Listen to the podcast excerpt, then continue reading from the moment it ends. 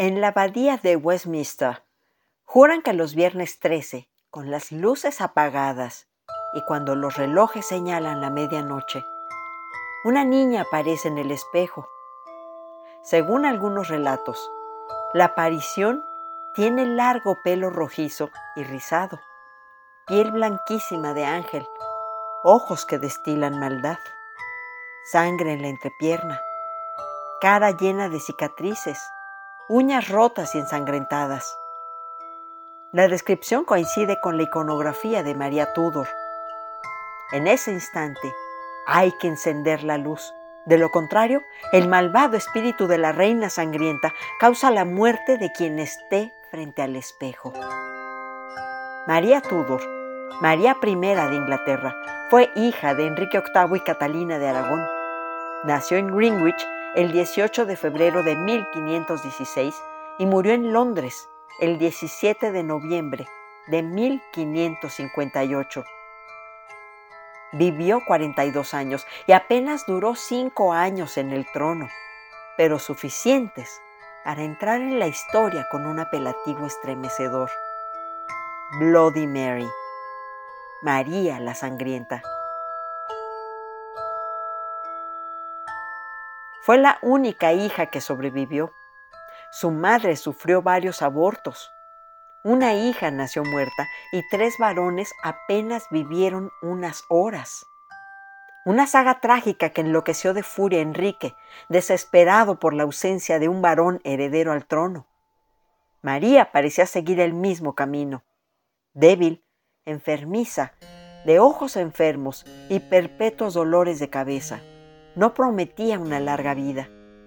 Sin embargo, salió adelante, bendecida además por una inteligencia precoz y educada en idiomas, ciencias, música y hasta virtuosa en el dominio del clavecín, pequeño instrumento de teclas y cuerdas. Algunos de sus maestros fueron los eruditos Luis Vives, Tomás Moro y Erasmo de Rotterdam.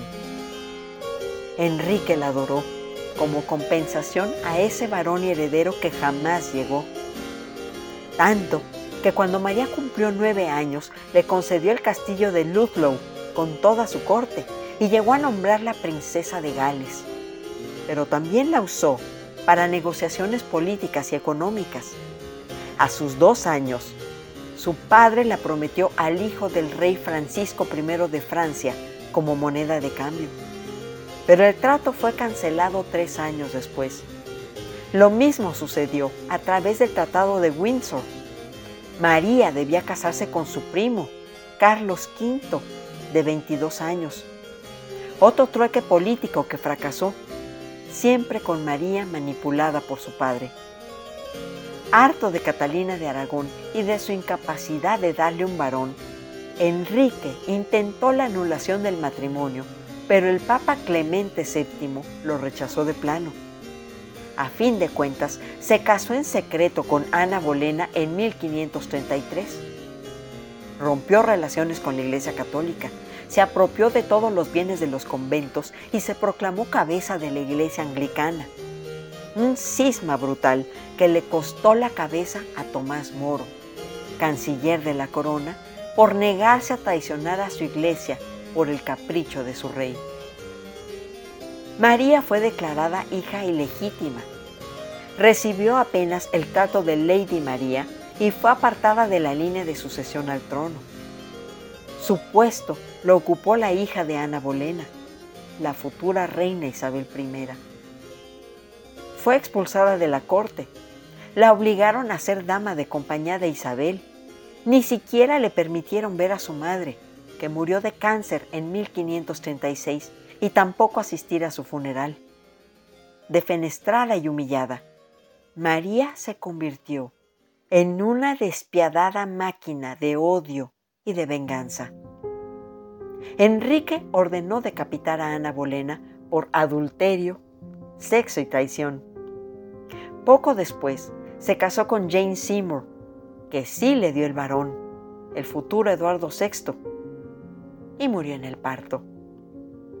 Ante la encrucijada de abrazar la iglesia protestante inventada por su padre o seguir fiel al férreo catolicismo de su madre, rayano en el más ciego fanatismo, eligió ser fiel a la figura materna, decisión que la convertiría en un monstruo.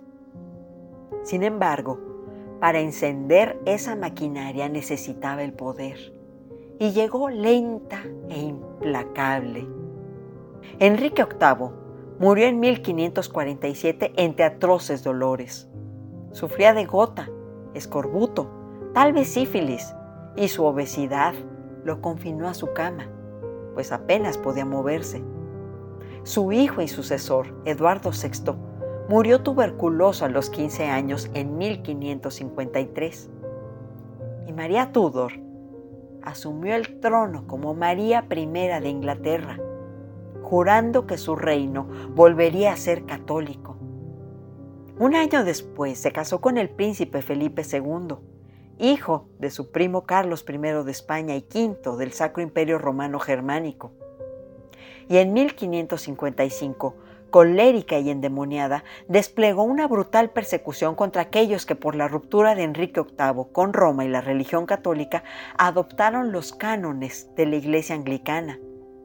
La siniestra Torre de Londres volvió a saturarse de prisioneros, como en los días del cisma decenas de clérigos que habían abjurado de su fe fueron torturados hasta morir. Entre 300 y 400 almas, no hubo un número preciso, fueron condenadas a morir en la hoguera o bajo el hacha. Las calles se tiñeron de sangre y el hedor a muerte, a cadáveres sin enterrar, a carne humana quemada, hizo de Londres una ciudad fantasma. Los juicios fueron una farsa, todos ellos por herejía.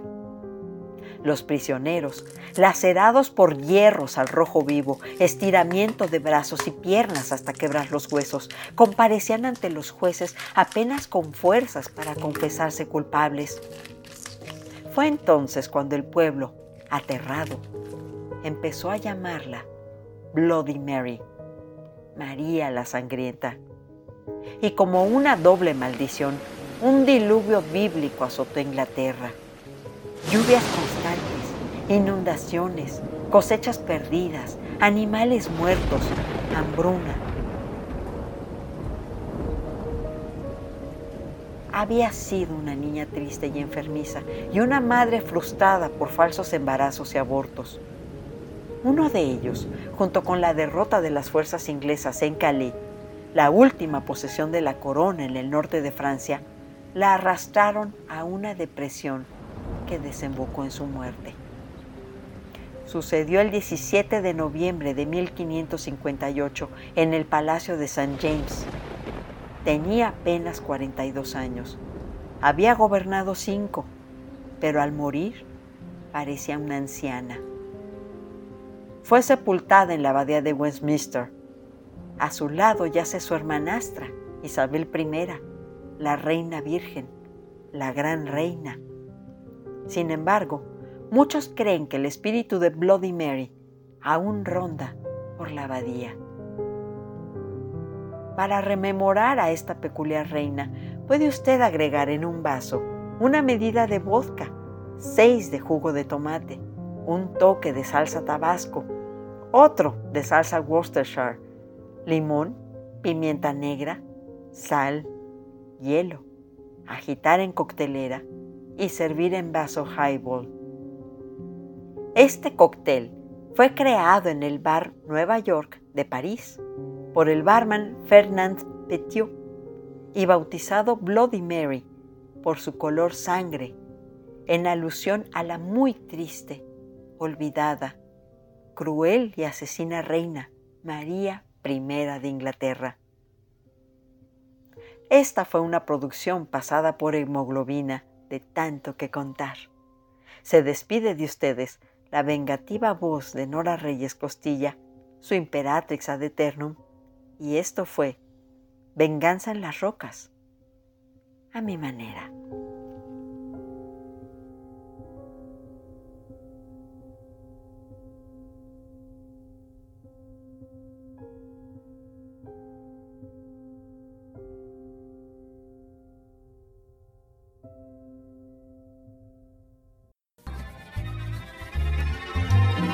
Esto fue tanto, tanto, tanto, Un poco de música, refranes, historias, saber.